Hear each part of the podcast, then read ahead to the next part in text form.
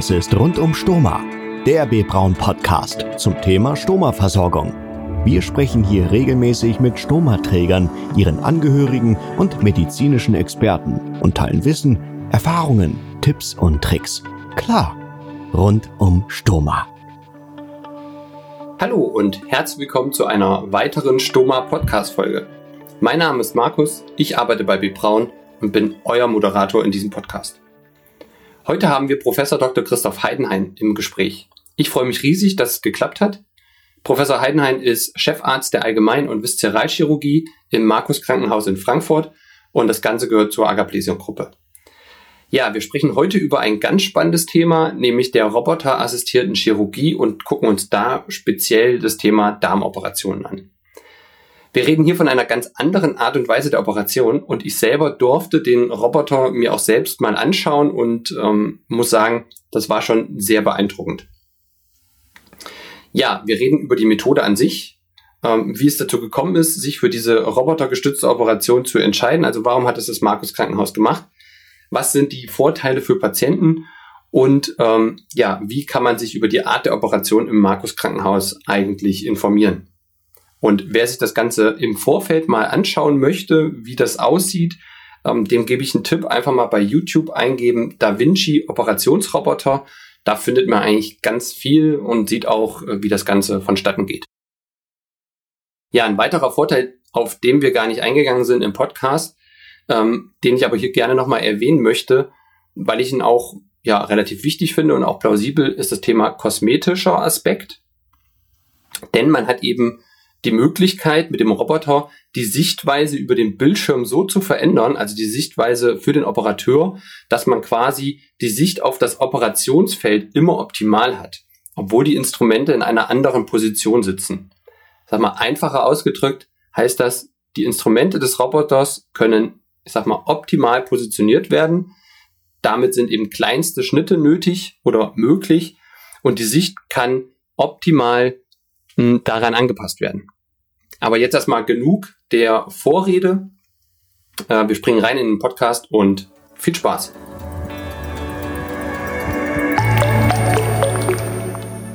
Rund um Stoma im Gespräch. Vielen Dank, Herr Professor Heinheim, dass Sie heute bei uns im Podcast sind ähm, und zu diesem ganz spannenden Thema roboterassistierte Chirurgie mit uns sprechen. Also wir freuen uns. Ähm, bevor wir aber anfangen, äh, möchten wir natürlich auch ein bisschen was über Sie erfahren. Ähm, ich habe gesehen, Sie waren vorher unter anderem bei der in der Berliner Charité äh, Uniklinikum Aachen äh, war eine Station und dann waren Sie auch schon ähm, als Chefarzt äh, tätig in den Sana-Kliniken ähm, bei Düsseldorf. Ähm, ja, wo kommen Sie denn eigentlich her ursprünglich? Und ähm, wie lange sind Sie jetzt hier schon in Frankfurt? Ursprünglich komme ich tatsächlich hier aus dem Taunus. Ich bin im Taunus groß geworden, bin dann nach dem Abitur, äh, habe ich die Region verlassen, über Tübingen, Marburg nach Berlin, war dann bis 2010 in Berlin. Wie Sie gerade sagten, erst äh, zehn Jahre Charité, dann vier Jahre Aachen äh, als leitender Oberarzt an der Uni und dann vier Jahre als Chefarzt in Düsseldorf-Gerresheim. Und seit eine, was ist das, seit November, nee, September 18 bin ich hier in Frankfurt. Okay. Ähm, wohnen Sie jetzt auch wieder in der Heimat? Jetzt bin ich zurückgekommen. Ja. Das war nicht geplant, aber durchaus glücklich darüber. Frankfurt hat sich sehr, sehr verändert, sehr angenehme Stadt geworden. Ähm, und wir sind als Familie und persönlich und auch beruflich hier äh, überglücklich. Und wohnen Sie auch wieder in dem alten Ort? Nee, nach Eschersheim. Nach Eschersheim gezogen. Ah, okay. Eine Region, die vor 30 Jahren, glaube ich, äh, mir völlig unbekannt, eine No-Go-Area war. Das war jetzt da noch alles voller amerikanischer Soldaten hier. Jetzt äh, wunderschönes kleines Nest. Sehr schön. Okay. Ähm, können Sie mir einfach mal ein bisschen sagen, warum sind Sie Arzt geworden? Was ist so die Passion?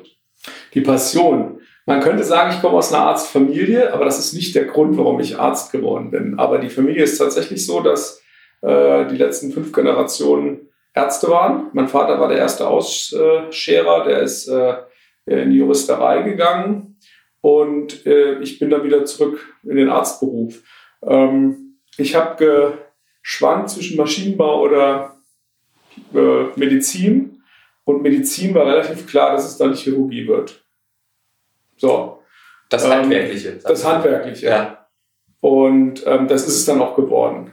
Ich habe über die Doktorarbeit, äh, äh, da habe ich äh, viele ähm, Ratten- und Mausoperationen gemacht, bin ich sozusagen zum Chirurgischen gekommen, war dann in der Transplantationsgeschichte, war in der Leber-Pankreas-Chirurgie, ähm, viel Darmchirurgie gemacht und das war dann eigentlich immer klar, okay, ich werde Viszeralchirurgie machen, obwohl ich auch eine Zeitweise sehr aktiv in der Gefäßchirurgie war. Mhm. Also ich bin auch Gefäßchirurg ähm, und habe das aber dann eigentlich mit dem Weggang aus Berlin das thematisch verlassen. Äh, in Aachen viel Transplantation gemacht, was ja auch gefäßchirurgisch durchaus relevant ist, viel laparoskopisch dann begonnen ähm, und in Düsseldorf dann praktisch ausschließlich laparoskopisch äh, auf dann richtig Schwerpunkt Darm ähm, vorangetrieben. Und Düsseldorf hat nicht so zu mir gepasst. Mhm. Ähm, und dann war ich auf der Suche. Ähm, und das Markus Krankenhaus hat einen neuen Chefarzt gesucht. Und dann haben sie sich eigentlich für mich entschieden. Ja, das ist ja super erstmal. Passt, genau. Ja, genau. Äh, super. Ähm, wenn Sie jetzt mal an Ihre Zeit zu Beginn zurückdenken, äh, war es da überhaupt denkbar, dass man da schon, ich sag mal, Roboter gestützt ähm, operiert? War das da, zum, äh, da schon abzusehen oder sag mal, ist das jetzt wirklich eine ganz neue Entwicklung? Die Entwicklung ist nicht neu. Also sie ist neu und in Deutschland ist sie ganz neu. Und das hat sicherlich was mit unserer universitären Struktur zu tun, glaube ich, dass äh, Innovationen, die nicht aus dem Kreis der Ordinarien kommt, erstmal abgelehnt werden. Ähm, das war mit der Laparoskopie so. Die deutsche Chirurgie hat ja sehr spät angefangen, minimalinvasiv zu operieren. Da war das in großen ähm, maximalversorgenden nicht-universitären Krankenhäusern schon etabliert. Ähm, da wurde das bespöttelt und belacht. Das gilt auch für die komplexe laparoskopische Chirurgie, also Pankreaschirurgie oder Leberchirurgie. Das Ausland, Frankreich, Italien Spanien war viel, viel schneller dabei oder mhm. früher dabei. Und das gilt auch für die Robotik.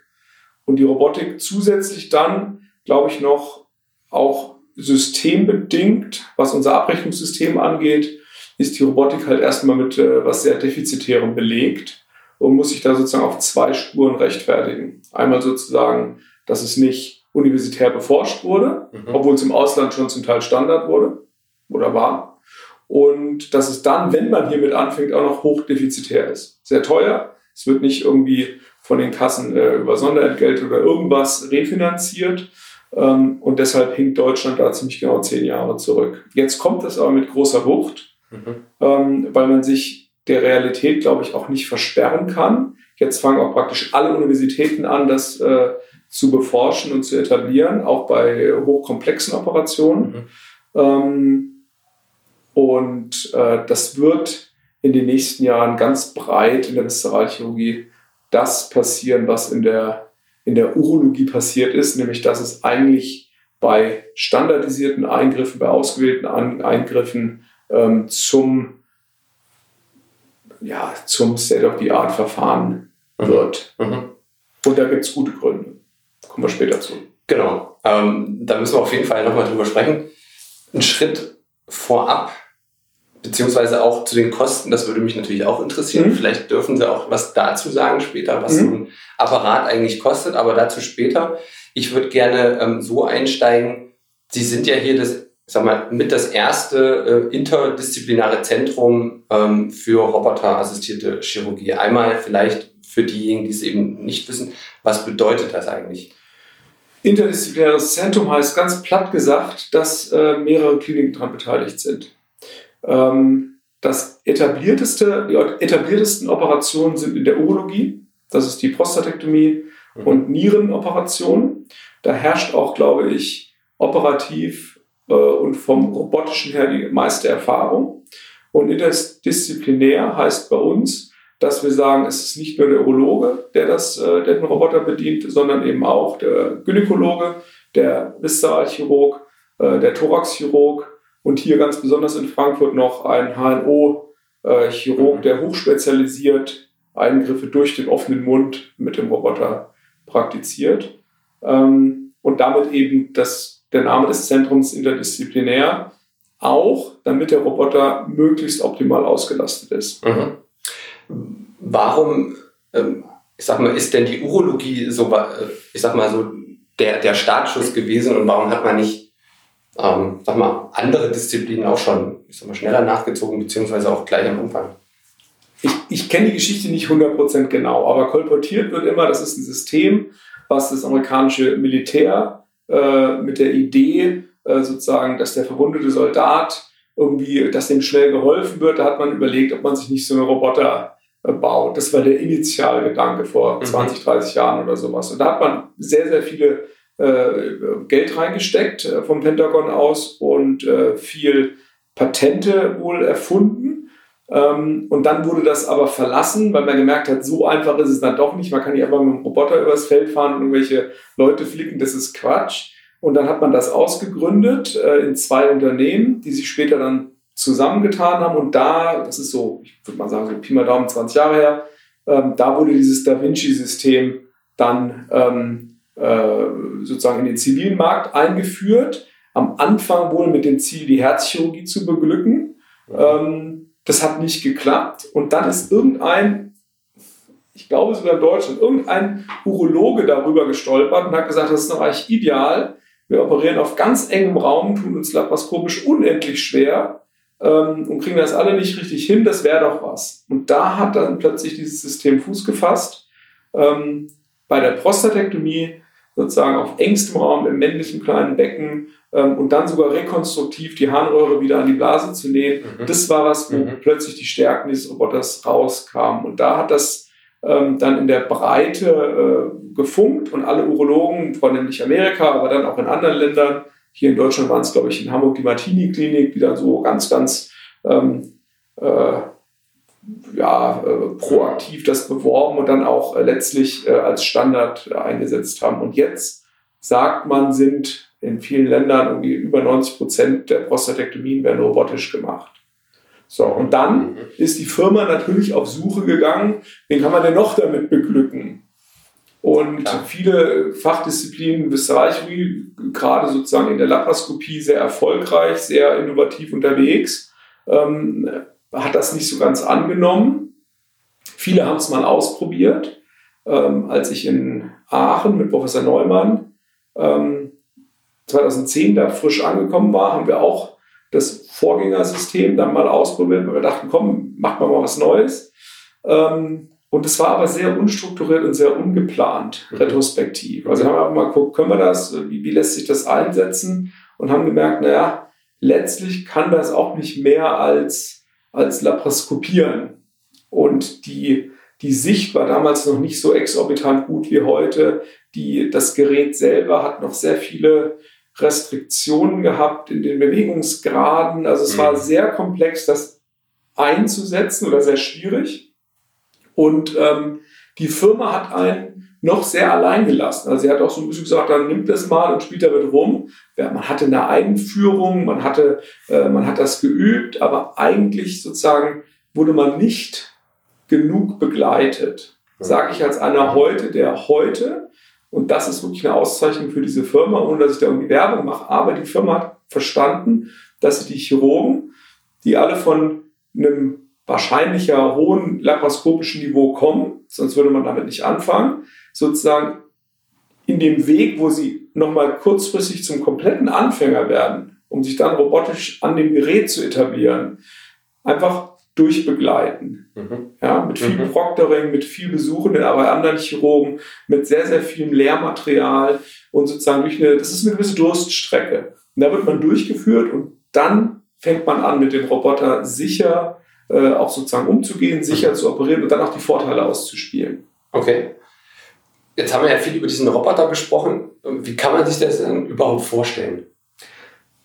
Der, der Roboter macht letztlich, übersetzt der, übersetzt, es ist eine Telemanipulation, also der Roboter übersetzt meine Handbewegung in ein laparoskopisches äh, Instrument. Also die Operation ist komplett gleich äh, wie eine laparoskopische Operation, also eine Schlüssellochoperation. Man hat sehr ähnliche äh, Instrumente. Die laparoskopischen Instrumente haben einen Handgriff und man kann sie grob gesagt auf zumachen und um die eigene Achse drehen und rein und raus bewegen. Mhm. Und die robotischen Instrumente haben vorne in der Spitze, sieht aus wie kleine Mäusehände, haben nochmal zwei Gelenke mehr. Das heißt, die haben dann nochmal statt vier haben die sieben Freiheitsgrade. Also man kann praktisch die Handbewegung, das Kreisen der Hand und auch das in sich flexieren, das kann man nachmachen. Und damit hat man auf kleinstem Raum eine Bewegung wie mit eigenen Händen. Mhm. Das ist das mhm. eine. Und das andere ist, man hat eine, eine Kameraführung, die man selber übernimmt. Das muss man am Anfang ein bisschen lernen. Aber dann hat man eine Kameraführung mit einer 3D-Optik, die wackellos, bewegungsstabil im Raum steht. Ähm, und man sitzt sozusagen an diesem Computer und hat ein, ein gestochen scharfes 3D-Bild, in dem man sozusagen sich, da, daher auch der Name gar nicht schlecht gewählt, intuitiv hervorragend orientieren kann. Mhm. Also die Bewegung mit den Instrumenten, wie was aufzugeht, das muss man, das, das sieht man ja auch bei den Kongressen immer, da kann man eine Großmutter hinsetzen, nach einer Sekunde hat ich es kapiert. Das ist intuitiv, man bewegt sich ganz sicher in diesem Raum ähm, und kann dann unter einer wesentlich besseren Sicht, in einer 3D-Sicht, ähm, kleinste Strukturen feinst erkennen, was man so in der Laparoskopie nicht im, typ, im Alltag eigentlich nicht kann. Mhm. Also das heißt, man sitzt neben dem OP-Tisch? neben dem Patienten, in der Ecke im mhm. OP-Raum. Man, man, sitzt meistens im gleichen Raum, müsste das aber nicht. Mhm. Äh, man könnte auch wo ganz anders sitzen, aber das ist, äh, die Kommunikation wird dann noch schwieriger. Es ist trotzdem noch jemand am Tisch? Es ist trotzdem noch jemand am Tisch. Zum Beispiel, wenn die Kamera einen kleinen Spritzer abkriegt, muss die rausgenommen werden äh, mhm. und äh, gereinigt werden. Wenn neue Instrumente eingesetzt werden, muss äh, ein neues Instrument eingesetzt werden. Also diese Roboterarme stehen über dem Patienten und die, die, die Pflege oder das, das was, was verändert werden muss, das wird manuell von einer Assistenzärztin oder einem Assistenzarzt oder auch einem, einer Pflegekraft durchgeführt. Und dann gibt es meistens noch Hilfs, noch einen Hilfszugang, über den gesaugt wird oder über den äh, irgendwas anderes, irgendwelches Material in den Bauch gegeben wird. Ähm, und äh, das verändert das Leben im OP extrem. Also hört sich jetzt komplett anders an. Richtig. Ja. Der Operateur, der eigentlich sozusagen ja zentraler Punkt im OP ist, auf den auch, wo, wo auch jeder weiß, wenn was ist, ist derjenige, die Instanz, die da was zu sagen hat. Bei jedem Notfall, bei jeder Blutung, bei jeder Entscheidung ist klar, hier ist oben sitzt die Anästhesie und am Tisch steht halt einer, der ist der Operateur. Mhm. Das sieht man und so ist es auch immer gewesen. Und plötzlich sitzt der, der was zu sagen hat, in der Ecke und guckt in den Fernseher rein und nimmt nichts wahr, was hinter ihm abgeht. Ähm, und kann auch nicht eingreifen. Ähm, also sollte die äh, Anästhesie irgendwie äh, Schwierigkeiten haben, dann reicht es normalerweise ja, dass man kurz übers Tuch guckt und man sieht den Assisten, fragt, was ist denn los? Das geht alles nicht mehr. Mhm. Man sitzt in dieser Glocke und muss dann reinsprechen, bitte sagt mir, was gerade los ist. Ist es Fehlalarm oder ist es echter Alarm? Oder, oder. Okay. Also Kommunikation ist Kommunikation ganz wichtig, also noch, noch wichtiger. Okay. Das ist ganz anders. Wissen wir auf U-Boot. Ja. Also man muss über, äh, über okay. man muss sehr standardisiert miteinander reden. Normalerweise ist es auch kein ähm, nicht schwierig, jemandem zu sagen, nimm mal eine Pinzette und halt das weg. In dem Fall muss ich wirklich sagen, Arm 3 braucht ein neues Instrument, bitte jetzt austauschen. Mhm. Weil am Tisch kann ich nicht sagen, tausch mal schnell die Pinzette aus. Das sieht er ja gar nicht, wessen, welcher Arm jetzt gerade äh, eine Schere oder eine, irgendeine Halteklammer oder irgendwas in der Hand hat. Also muss ganz anders kommunizieren, haben wir geübt. Sowohl im Normalfall als auch im Notfall. Mhm. Den es toi, toi, toi noch nicht gab. Okay. Muss man trotzdem üben. Klar, also ich äh, sag mal, alle Eventualitäten ja. ne, ähm, müssen da. Okay, ähm, hat das denn ähm, auch, ich sag mal, Vorteile für Sie als äh, jetzt erstmal Operierenden, ähm, ich sag mal auch ergonomisch einfach bedingt und ähm, haben Sie da irgendwie, können Sie dadurch mehr Operationen auch schaffen am Tag oder wie ist das? Mehr Operationen wäre wahrscheinlich der Traum, das ist nicht so. Also das ist alles ein bisschen aufwendiger. Die Lagerung ist schwieriger. Äh, der, der Roboter muss ja äh, sozusagen das sogenannte Andocken, also er wird dann an den Tisch gefahren und die Instrumente werden an den, an den an die Trokare, das sind so, so kleine äh, Stahlhülsen, die in der Bauchdecke sind, wird, wird das angedockt, ab dann darf sich auch nichts mehr bewegen. Also das ist alles ein bisschen zeitaufwendiger, aber in der Größenordnung von 10, 15 Minuten, also auch nichts Schlimmes. Okay. Und die Operation selber ist Schritt für Schritt, also ich habe jetzt meine Operation mal nachgeguckt, dieses zeitgleich. Ich bin nicht schneller und nicht langsamer. Mhm. Der Blutverlust ist deutlich geringer, also gerade bei, bei tiefen komplizierten Rektumoperationen verliert man praktisch kein Tropfen Blut. Das ist sonst ein bisschen, da kann es doch mal so ein bisschen was bluten. Mhm. Ähm, und die Sicherheit, exakt in den richtigen Schichten zu operieren, ist höher. Also man als Operateur noch mehr das Gefühl, ich habe ganz exakt gesehen, was ich hier sehen will, jeden kleinen Nerv, jedes Gefäß äh, und kann mich noch besser orientieren. Das ist nicht so, dass man sich sonst nicht aber, äh, orientieren kann, aber die, die Visualisierung ist einfach um Dimensionen besser.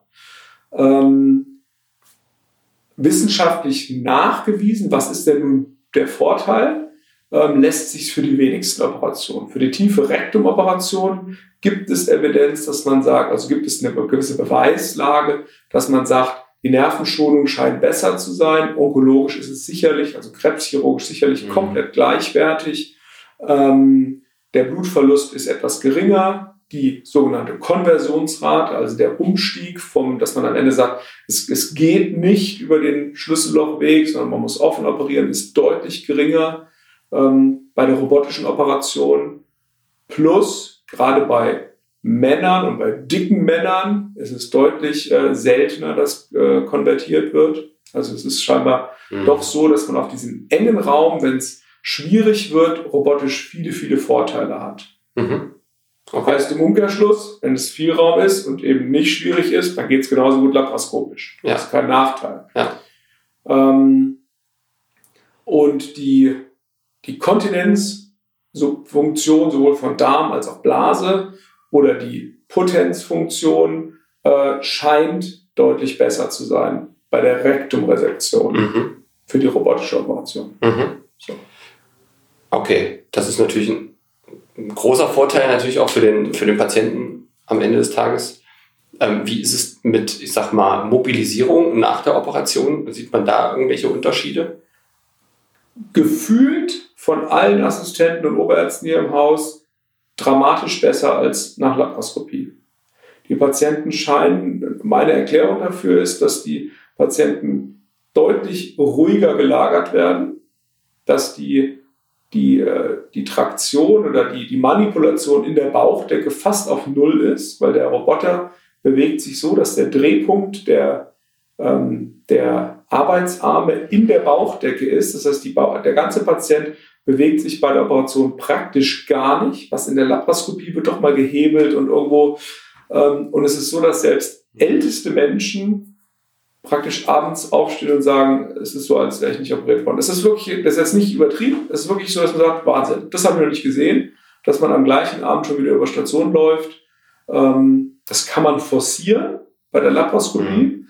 Aber bei der Robotik ist das wirklich, die Erholung ist noch schneller und auch hier im Haus die Entlassung, obwohl es nicht Fokus ist und auch nicht irgendwie im, im, im täglichen äh, diskutiert wird, dass man möglichst schnell entlässt. Wenn man das jetzt rückblickend auf die letzten 100 Operationen ähm, macht, sind die alle Koloneingriffe und Rektumeingriffe im Schnitt eineinhalb Tage vorher gegangen, verglichen zu den mhm. laparoskopischen Operationen. Mhm. Offen ist schwierig zu sagen, weil wir praktisch nicht offen ja. operieren. Ja. Okay. Also hört sich auf jeden Fall erstmal äh, super an. Ähm, wie ist das mit Grunderkrankungen? Also welche Grunderkrankungen ähm, operieren Sie? Ähm, Jetzt speziell natürlich auf Darm. Auf Darm ist es der, natürlich sind es alle Krebserkrankungen, praktisch überall lokalisiert. Ähm, vorteilhaft robotisch ist es das tiefe Rektum und Sigma. Das kann man hervorragend operieren, weil man einen definierten Raum bedient.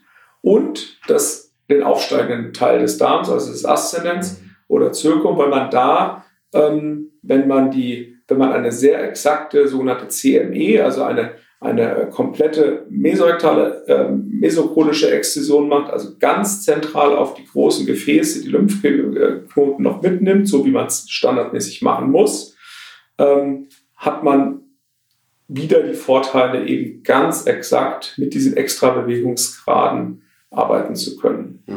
Ähm, die Verbindung, die sogenannte Anastomose zwischen Dünn- und Dickdarm, kann man dann wieder wesentlich einfacher, weil eben mit diesen Bewegungsgraden, okay. also Nähen ist wirklich, ist, ist selbst erklärt, das ist ja laparoskopisch durchaus mhm. manchmal anspruchsvoll, das ist mit dem Roboter äh, wirklich eine... Okay, also man näht auch man kann richtig, nähen, man, man kann, kann alles nähen, man kann okay. alles machen, das ist wirklich äh, okay. eine Kür.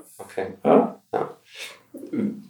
Können Sie sagen, wie viel Prozent jetzt der Operation jetzt mit einem Roboter gemacht werden oder wie viele sind es bei Ihnen pro Jahr? Also wir haben im ersten Jahr etwas über 100 Eingriffe gemacht. Das hm. ist sicher sehr viel. Seit wann haben Sie das? das haben wir, wir haben es seit äh, November 19. Stimmt das? Nee, November 18. Okay. Also wir haben praktisch hm. das ganze Jahr 19 äh, operiert, insgesamt mit drei Operateuren. Ähm, einer hat uns verlassen, also jetzt im Moment gibt es zwei Operateure. Eine, eine Operateurin geht jetzt in den nächsten Wochen ähm, äh, Corona-bedingt wahrscheinlich nicht ins Ausland, sondern eben in Deutschland in irgendein Zentrum und guckt sich da an. Ähm, das ist immer so vorgesehen von der Firma. Da gibt es ein Proctoring, da fliegt man hin, da gibt es Tierversuche, die man macht, man operiert Schweine und noch eine Leiche äh, und kommt dann zurück. Dann kommt ein externer Chirurg noch dazu und berät einen bei den Schritten. Also es wird wirklich ganz. Mhm. Äh, äh ist ein längerer Prozess. Ist ein längerer Prozess obwohl es eine gute Chirurgin ist, laparoskopisch selbstständig mhm. operiert, aber man möchte eben, dass sozusagen da wirklich keinerlei Risiken eingegangen wird. Und dann hätten wir wieder drei Operateure. Und ja, da wir das Zentrum im Moment aufbauen und sozusagen viel Erfahrung sammeln wollen, operieren wir fast alle Darmeingriffe ähm, am Roboter. So. Mhm. Okay. Oder ein Großteil der Darmeingriffe. Mhm. Was sagen Sie Ihrem Patienten?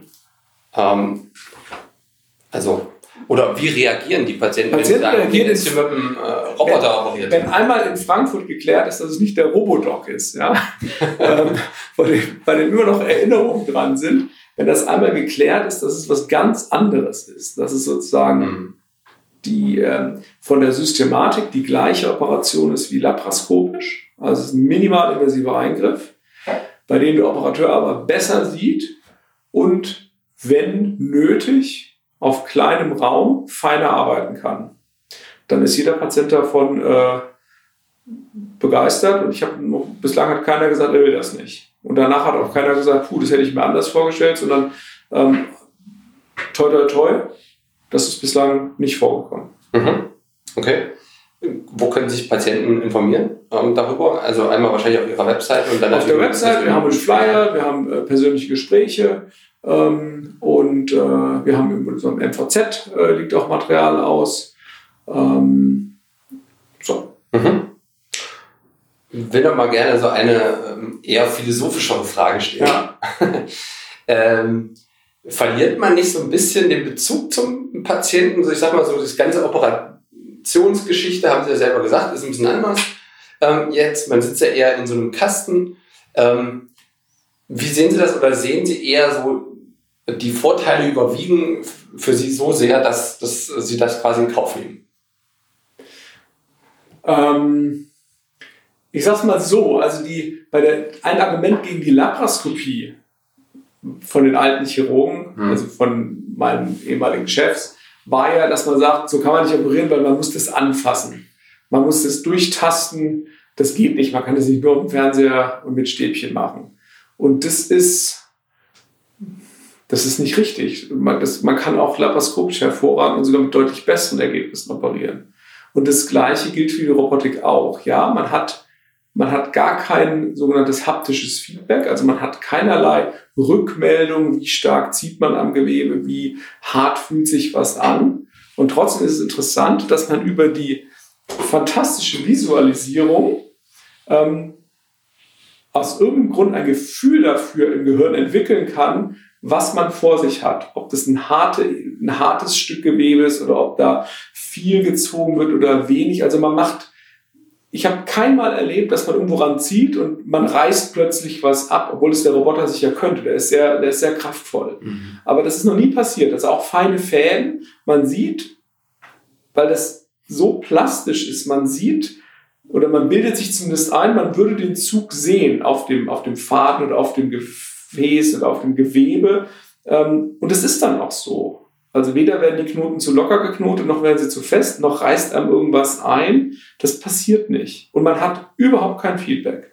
Also man mhm. hat keine haptische Kontrolle. Das Gerät gibt einem nicht irgendwas zurück. Trotzdem funktioniert's. Mhm. Heißt aber, wenn wir jetzt schon bei der Philosophie oder bei der, bei der übergeordneten Ebene sind, dass jetzt spricht einer, der das alles mal offen angefasst hat, der das alles mal laparoskopisch minimalinvasiv hin und her bewegt hat und der jetzt am Roboter ist. Die Generation nach mir, die sozusagen am Roboter ausgebildet werden soll, mhm. das stelle ich mir dann schwierig vor. Die noch nie was angefasst hat, noch nie gesehen hat, wie, wie da stark darf man denn auf was draufdrücken oder nicht. Und trotzdem ist man überrascht, wenn man laparoskopisch einem jungen Kollegen das beibringt, der kann es letztlich schneller, als man es selber gelernt hat. Mhm. Also das ist... Weil man, weil die einfach eher groß geworden sind, vielleicht mit generell Technik. Also ja. das, das, das mhm. stimmt dann auch nicht. Nur wenn man selber sich irgendwelche Probleme vorstellt, heißt das nicht, dass die Probleme auch im anderen Kopf dann so existieren. Sollte es dann aber vielleicht zukünftig auch in der Ausbildung natürlich auch stark, stark Wert gelegt werden auf, ich sag mal, auf den Faktor Mensch natürlich auch, dass der eben auch nicht, ich sag mal, in den Hintergrund bei dieser ganzen Geschichte ähm, rückt. Das eine ist ja die Technik, aber auf der anderen Seite ist das ja, arbeitet man ja immer noch am Menschen, ja, sag ich jetzt mal. Aber das wird es eigentlich, weil die, ähm, das Teaching und die Ausbildung ist wesentlich besser robotisch oder laparoskopisch als im offenen Operieren. Beim offenen Operieren sieht der Operateur hervorragend und alle anderen sehen aus einem anderen Blickwinkel meistens schlechter. Und der Operateur sagt, oh, ist das schwierig, ist das einfach, guck mal hier. Von drei Leuten, die drumherum sitzen, sehen es nicht alle gleich. Ähm, und eine Kontrolle oder ein Pärchen Augen, was noch im Raum ist und mitreden könnte, der sieht gar nichts. Und das ist bei der Laparoskopie schon anders. Alle sehen das gleiche Bild ob Student, ob äh, sozusagen Chefarzt im Hintergrund, jeder kann sagen, da hast du falsch geschnitten, da hast du richtig geschnitten, ich glaube, es geht da lang. Und es ist bei der Robotik genauso. Also man sieht es halt nur noch besser. Mhm. Also ein Teaching ist hervorragend möglich. Und der Roboter bietet auch die Möglichkeit, dass man mit zwei Konsolen da sitzt, also sozusagen einer wirklich angelernt wird und der andere, man hat dann vier Joysticks oder diese Handkupplungen und man könnte sozusagen jederzeit dann miteinander, man hat ja mehr als zwei Arme, man hat manchmal drei Arme. Mhm. Also man könnte miteinander operieren oder man kann auch dem anderen kurz mal einen Arm übernehmen und dann sagen, ich hätte es lieber so oder so gemacht und dann den Arm dir wieder zurückgeben. Okay. Also ein Teaching ist wesentlich besser möglich, robotisch, als, äh, als offen und äh, laparoskopisch. Mhm. Man muss es nur wollen, immer. Wenn man nicht ausbildet, ja, bildet man nicht aus. Klar. Mhm. Da sind wir ja dann eigentlich schon bei der nächsten Frage. Wo, wo sehen Sie die Zukunft, sage ich jetzt mal? Ähm, wie kann sich das Ganze noch weiterentwickeln? Wird es immer mehr, ähm, sag mal, in diese Richtung gehen? Ähm, Roboter gestützt? Oder sehen Sie da schon weitere Entwicklungen, wenn man jetzt nach Amerika blickt, äh, beispielsweise?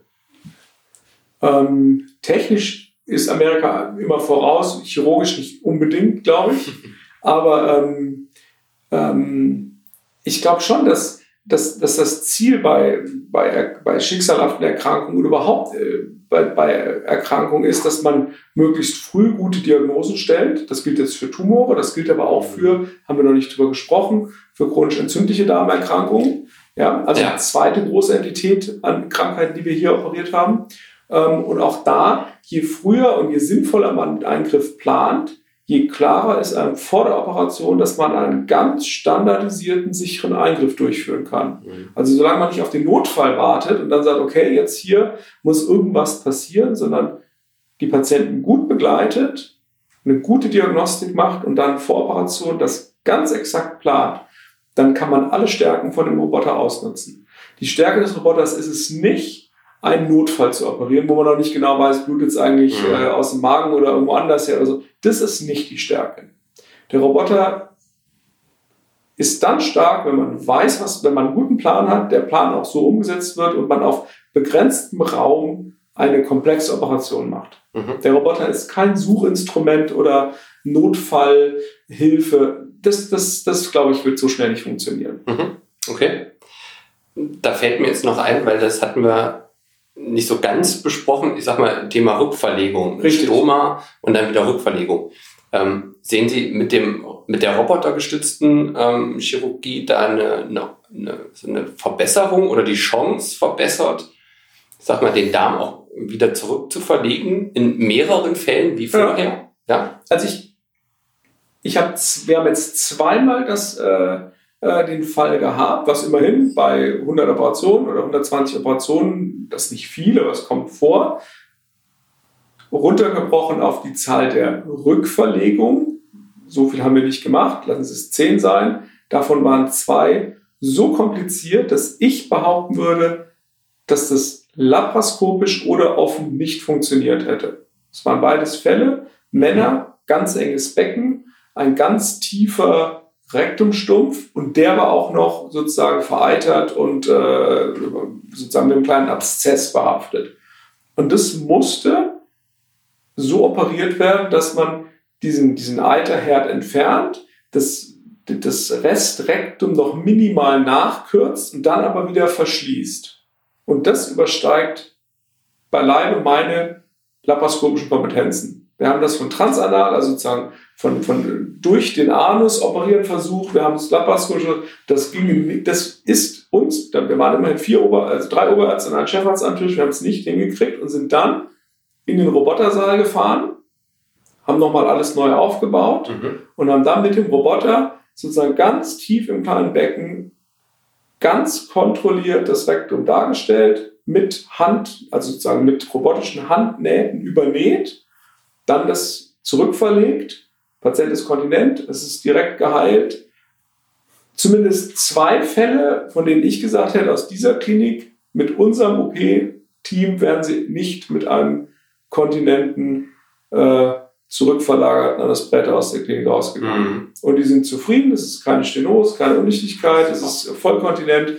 Also das ist, ähm, das war nicht planbar, ähm, aber da haben, hat er wirklich seine ganzen Stärken mal gezeigt. Mhm.